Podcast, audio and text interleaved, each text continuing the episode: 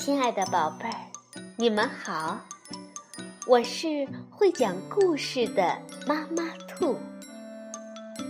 故事是可以玩的，欢迎宝贝儿们到小粽子和妈妈兔一起边看边听，玩故事。宝贝儿，晚上好，欢迎收听妈妈兔的花样故事。当你和小朋友一起做游戏的时候，有没有感到过被别人欺负的时候呢？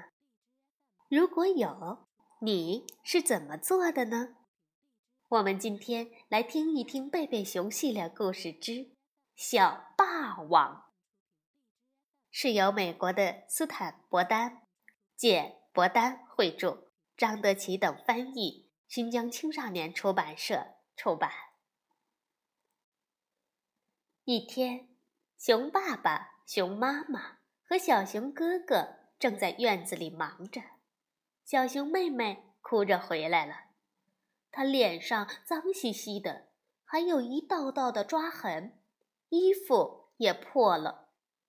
熊妈妈问：“哦，这是怎么搞的？”熊爸爸说：“快告诉我们！”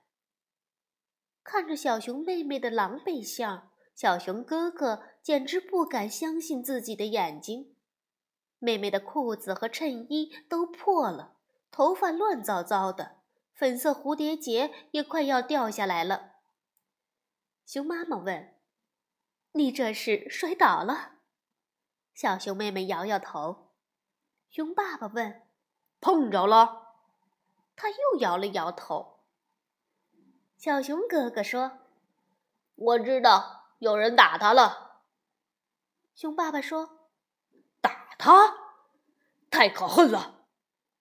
熊妈妈问：“谁会打小熊妹妹这么可爱的孩子？”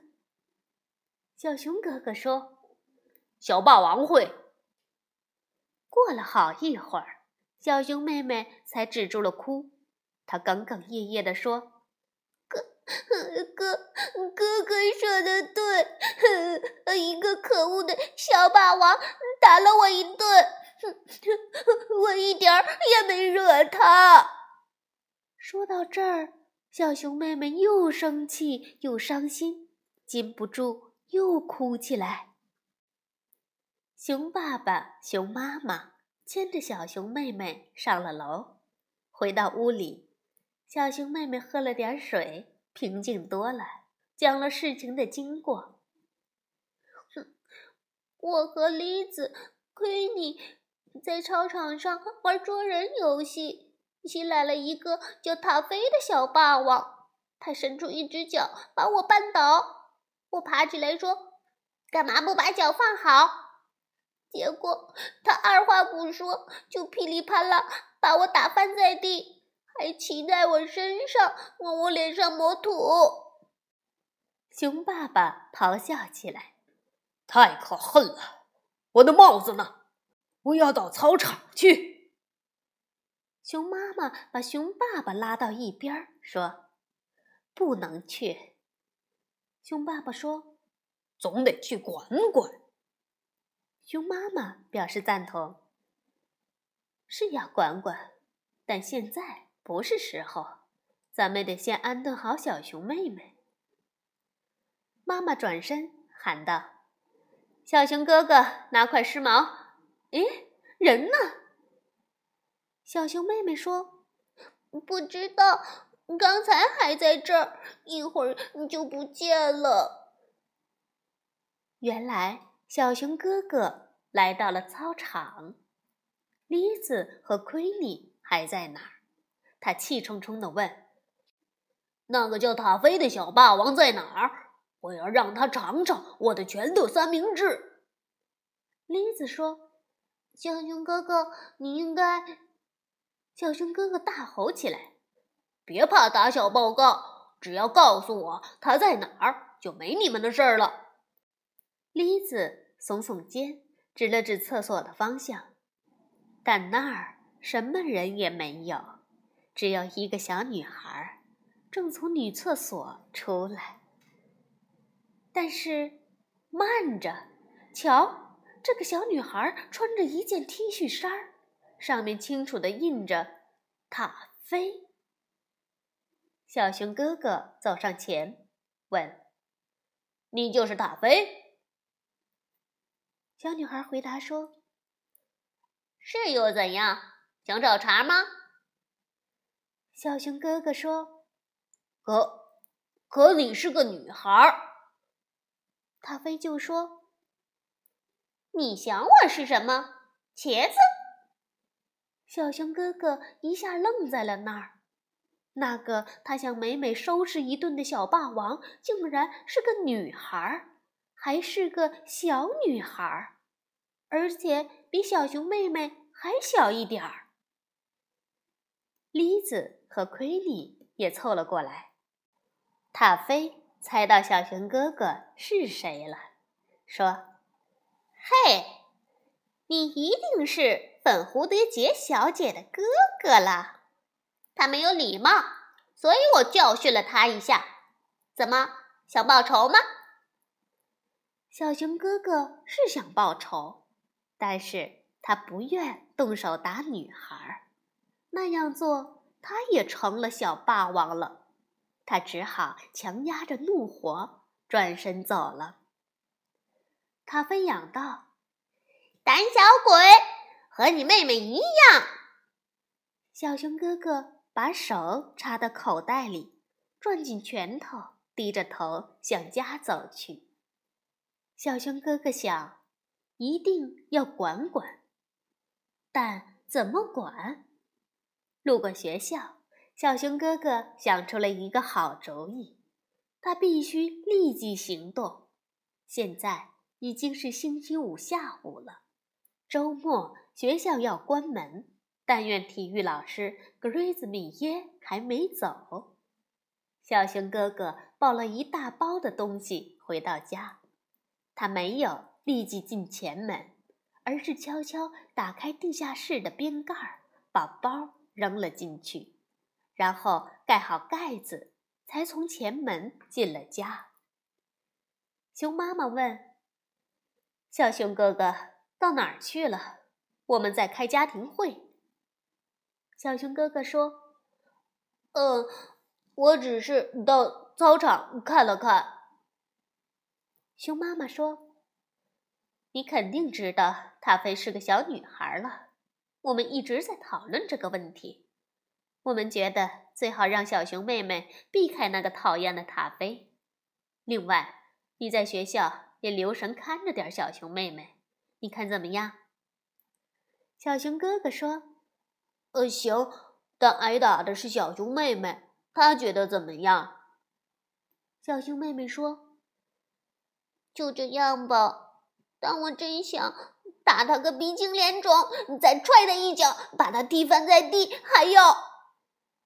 熊妈妈说：“好了，小熊妹妹，这些刚才都说过了。”小熊哥哥心想：“太好了，小熊妹妹和我想到一块儿去了。”晚饭前，小熊哥哥递给小熊妹妹一张纸条，上面写着：“重要通知，七点钟地下室见。”小熊妹妹来到秘密会面地点。